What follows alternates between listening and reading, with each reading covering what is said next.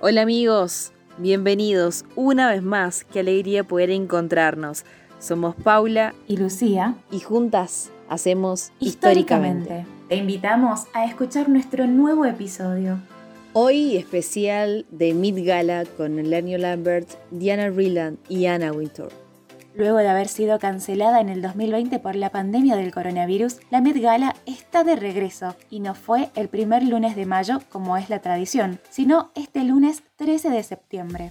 Se dividirá en dos partes y se presentará de forma escalonada entre este año y el que viene, con un mismo hilo conductor, la moda norteamericana. Viajamos un poquito en la historia para conocer sobre este evento. Luego de la Segunda Guerra Mundial y de que Dio presentó la colección del New Look en febrero de 1947, empezó lo que conocemos como la época dorada de la alta costura.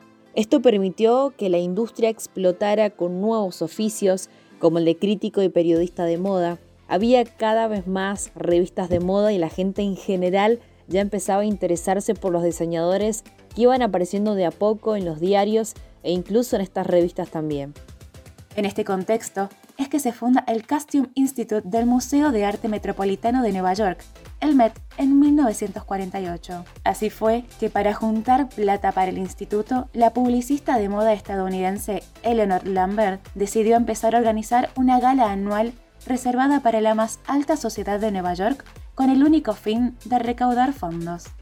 Lambert vivió 100 años y dejó un gran legado incursionó en el arte, fundó el famoso Consejo de Diseñadores de Moda en América, que tenía siempre un solo objetivo, apoyar y fomentar el talento emergente. Fue acá, en este nuevo proyecto de Lambert, que Mid Gala nació y fue convirtiéndose de a poco en el evento que hoy conocemos. En 1948, con la intención de llevar la moda a los museos, Eleanor fue la anfitriona del Costume Institute Gala, una institución que creó para preservar y exhibir la historia de la moda.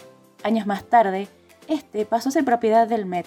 En su primera edición, la gala fue llamada La Fiesta del Año y tuvo el mismo objetivo que aún conserva en la actualidad, el de recaudar fondos para el Instituto del Vestido. La Met Gala se mantenía igual, hasta, hasta que llegó Diana Vreeland, una destacada columnista y editora en el campo de la moda que trabajó para revistas de modas muy reconocidas y para Vogue.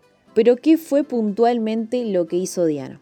Lo que logró fue por instaurar en cada gala la posibilidad de tener una temática en donde todos los invitados tenían que vestirse de acorde a él. El primero de todos fue The World of Balenciaga para celebrar el gran diseñador español Cristóbal Balenciaga en 1973.